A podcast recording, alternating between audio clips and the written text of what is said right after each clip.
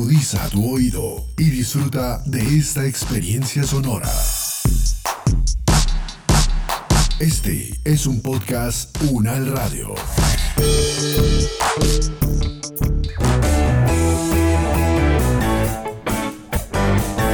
Salud Unal, contigo. Escuchar, aprender y compartir información de calidad sobre bienestar.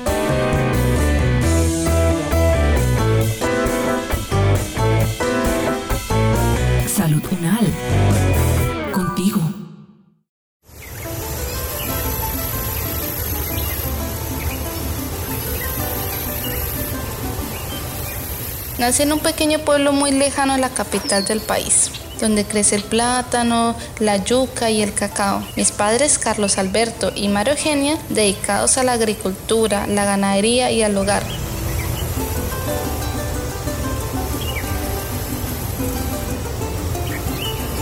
Actualmente mi padre tiene 70 años de edad y él con gran euforia recuerda los tiempos en que a mis hermanos nos regañaban y pegaban con reglas por brutos, eso dicen ellos, ya que nos costó mucho aprender a leer y escribir.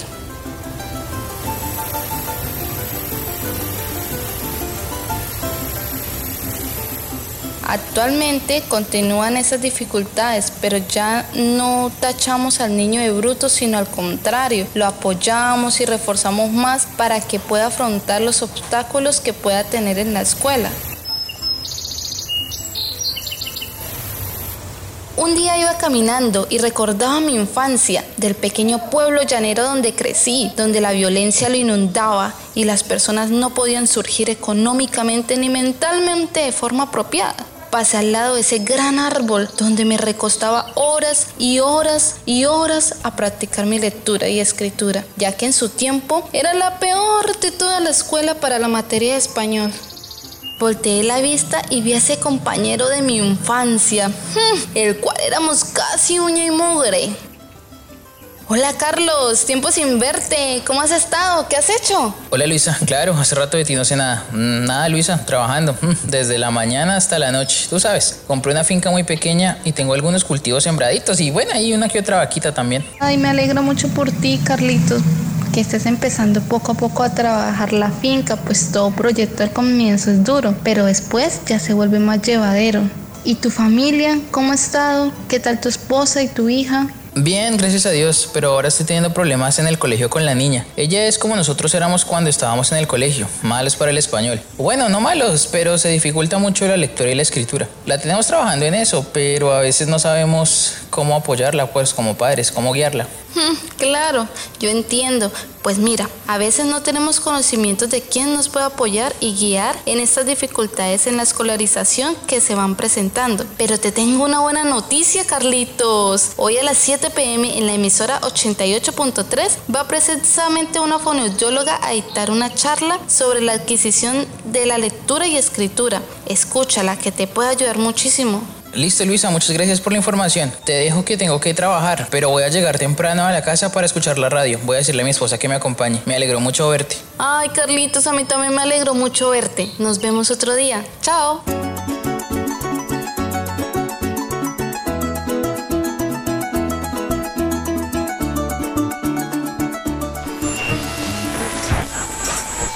Amor, ven, ven a escuchar la radio. Buenas noches para todos nuestros oyentes. Bienvenidos a Tu Radio, Tu Radio del Pueblo.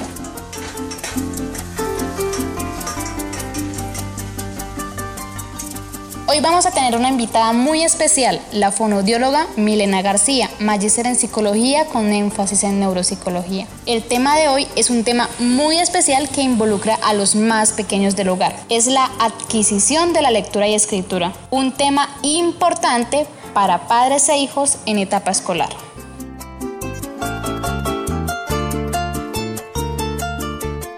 Bienvenida fonoaudióloga Milena García. Vamos a empezar con la primera pregunta, la cual es ¿cómo se da el proceso de adquisición de lectura y escritura?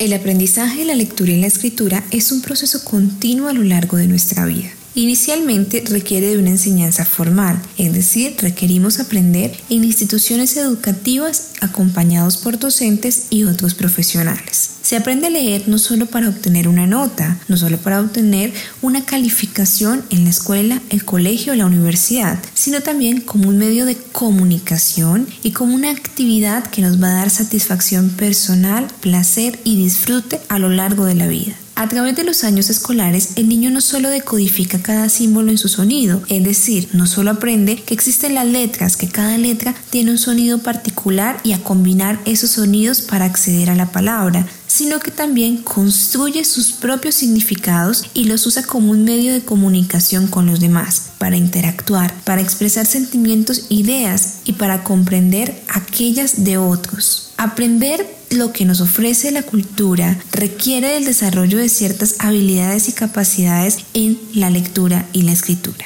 Hace algunos años nuestros abuelos o tal vez nuestros padres no tenían la posibilidad de ir a la escuela o preferían dedicarse a oficios manuales. Algunos de ellos no aprendían a leer y otros lo hacían de forma autodidacta o con la ayuda de algunos de sus familiares. Sin embargo, era a través de las narrativas que se comunicaban y compartían esos saberes. Hoy en día, esos saberes no solo se transmiten en las narrativas orales, sino también en las escritas, lo que crea la necesidad de que tengamos un conocimiento básico sobre la lectura y la escritura que nos permita interactuar a través de redes sociales o de todos los recursos tecnológicos que nos da la tecnología. Hoy en día usar el WhatsApp o el Facebook es casi tan importante como poder marcar y llamar a alguna persona para decirle algo.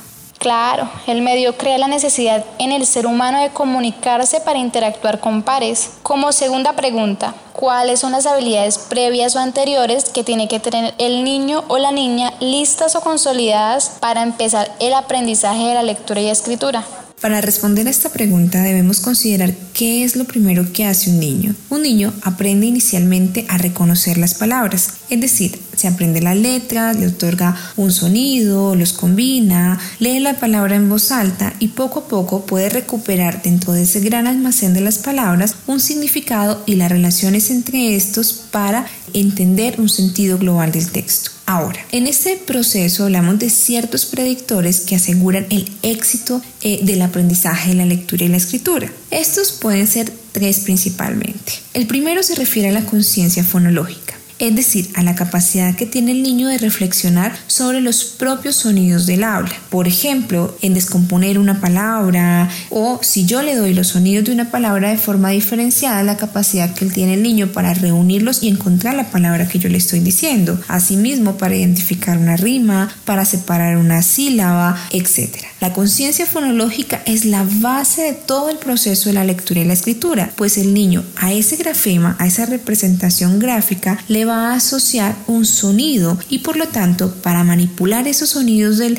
aula será necesario eh, pues tener ese nivel de conciencia fonológica desarrollado. Muy relacionado con esto es el segundo predictor. El segundo predictor tiene que ver con el principio alfabético, la correspondencia entre ese grafema y ese fonema o la capacidad también de deletreo. En este caso, el niño no solo es capaz de manipular los sonidos del aula, sino que ya a cada sonido le da un grafema, una representación gráfica y por ejemplo, si yo le digo una palabra, él puede eh, decirme rápidamente cuál sería el posible grafema de cada uno de los sonidos de esa palabra. Finalmente tenemos la denominación por confrontación visual o otro tipo de denominación en la que el niño es capaz de nombrar rápidamente diferentes tipos de estímulos. ¿Y esto a qué nos ayuda? Nos ayuda a que cuando el niño vea esa palabra rápidamente pueda acceder a ese léxico mental y pueda evocarla con mayor facilidad, haciendo que su lectura sea una lectura automática y fluida y de esta forma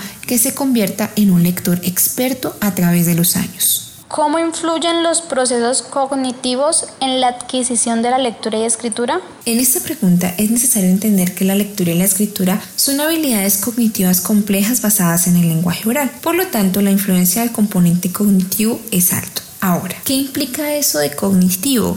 ¿Qué es eso? Pues cognitivo se refiere a todos esos procesos, habilidades o funciones que nos permiten conocer al mundo en el que nos encontramos. Recordemos cómo se han propuesto diferentes teorías de desarrollo cognitivo. Algunas nos han propuesto que tenemos ciertos mecanismos innatos o preestablecidos para aprender, para conocer ese mundo, para sobrevivir en ese mundo. Pero otros nos dicen que es a través de la experiencia que nos relacionamos con el mundo y que desarrollamos ciertas capacidades. Ahora, creo y, estoy de acuerdo con otros autores que proponen más un híbrido entre los dos. ¿sí? No es solo lo que tenemos ya instaurado, sino que necesitamos de esa experiencia del ambiente también para desarrollar ciertas capacidades. Por eso es en este punto en el que desarrollar o en el que aprender a leer y a escribir necesitamos desarrollar esas funciones cognitivas que serán básicos para adquirir esos procesos de lectura y escritura. Pero entonces, ¿cuáles son esas funciones cognitivas necesarias? Bueno, pues tenemos varias. Primero, la percepción, ¿Qué es la percepción? No solamente la capacidad de recibir un estímulo sensorial, sino la capacidad que yo tengo de interpretarlo y darle sentido. Recordemos que en el caso de la lectura, la percepción es principalmente visual, así que la capacidad que yo tengo de procesar esos estímulos visuales, como son las letras, es básico para iniciar el proceso de la lectura. Por otro lado, tengo la atención. La atención me va a ayudar a seleccionar los estímulos relevantes y a inhibir los irrelevantes. La memoria es la capacidad que yo tengo de almacenar los contenidos que voy leyendo en mi sistema de memoria para después poderlos evocar usar. Y las funciones ejecutivas son la capacidad que tengo de realizar determinadas acciones, de planear, organizar o modular mi conducta dirigir a un objetivo. Y es en esta donde tenemos, por ejemplo, la memoria de trabajo, la capacidad de mantener activa la información necesaria en el momento de comprender un texto o de escribir un texto, porque si se nos olvida el que vamos, pues fallamos en la memoria de trabajo y tenemos un texto sin un hilo conductor o en el control inhibitorio para comprender realmente lo que es relevante o para escribir lo que es relevante de acuerdo a una situación, etc. ¿Eso qué quiere decir? Que las funciones cognitivas son la base de ese proceso de lectura y escritura. Ahora, sin mencionar que entre esas variables cognitivas tengo todos los procesos de pensamiento que nos van a ayudar a analizar la información, a identificar lo que es relevante y a todos los procesos de razonamiento y conceptualización de información. ¿Y cuáles serían algunos signos de alerta que se podrían evidenciar en un problema de adquisición de lectura y escritura?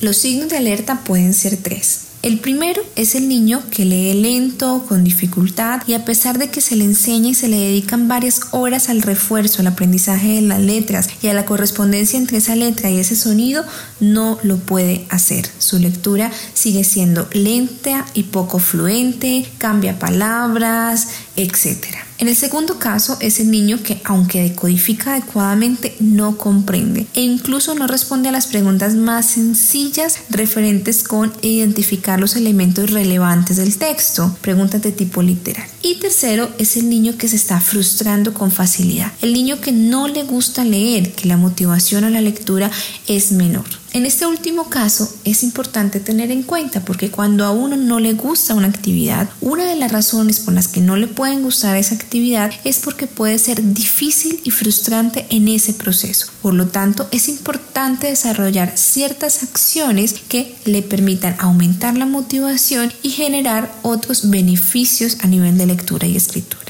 Fonodióloga, como ya sabes, la mayoría de nuestros oyentes son padres. Ellos solicitan algunas recomendaciones en el proceso de adquisición en la lectoescritura las recomendaciones que se les podría dar al padre sobre cómo ayudar a este niño a este proceso de aprendizaje de la lectura y la escritura, pues va a depender del momento mismo del niño. Sin embargo, hay una transversal. ¿Cuál es la transversal? La transversal va a hacer que le enseñemos a nuestros niños a amar la lectura, a entender la lectura realmente como una oportunidad de aprendizaje, como una actividad de disfrute y de placer para todos nosotros. ¿Cuál es la invitación? A que leamos de forma completa partida con nuestros hijos. Que no solo sea la tarea de la escuela, no solo sea la tarea del colegio, sino que sea la tarea o la actividad que hacemos todos en familia para cumplir una meta. Esa es una de las principales recomendaciones. Por otro lado, pues depende de la edad de nuestros hijos. Si tenemos niños pequeños, podemos hablar algo que conocemos como las prácticas de alfabetismo emergente, donde le enseñamos a nuestros niños, por ejemplo, las letras, los sonidos, los ambientes impresos, la información que transmiten esos ambientes impresos, donde hacemos muchas actividades de conciencia fonológica, identificación de rimas, descomponer, por ejemplo, las palabras en ciertos sonidos, identificar eh, de sonidos que que ustedes me digan identificar palabras, etcétera, es importante para este primer momento. En etapas más avanzadas creo que es donde es más difícil porque implica la comprensión de información y que se hace importante decirle al niño también eh, buscar esos otros procesos de razonamiento en el que él vaya a usar y analizar la información que está leyendo. Entonces tal vez aquí el uso de otras ayudas como organizadores gráficos, mapas mentales o todo lo que la creatividad nos dé que les permita al niño relacionar esa información entre sí pues nos puede ayudar.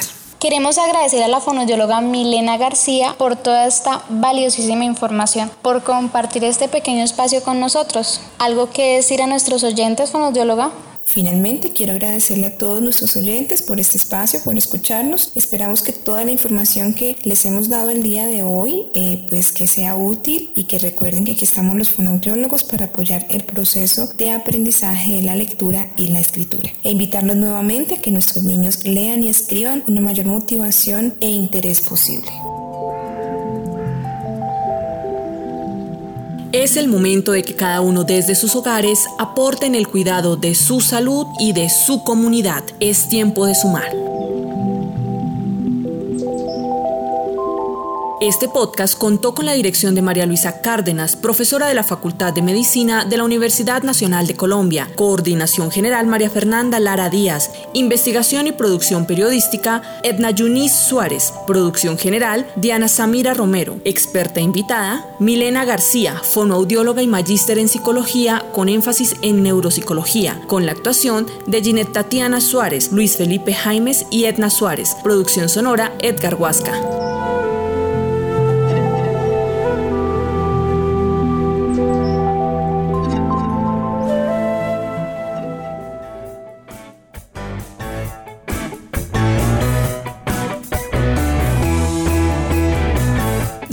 Contigo es una producción de la Facultad de Medicina de la Universidad Nacional de Colombia en alianza con UN Radio. Salud Unal. Opiniones aquí expresadas son de entera responsabilidad de sus autores y solo comprometen a los realizadores de este podcast. No representan necesariamente el pensamiento de la UN Radio ni la posición oficial de la universidad.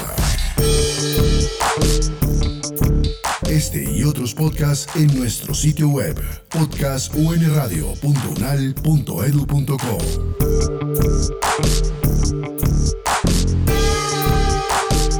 Universidad Nacional de Colombia, proyecto cultural, científico y colectivo de nación.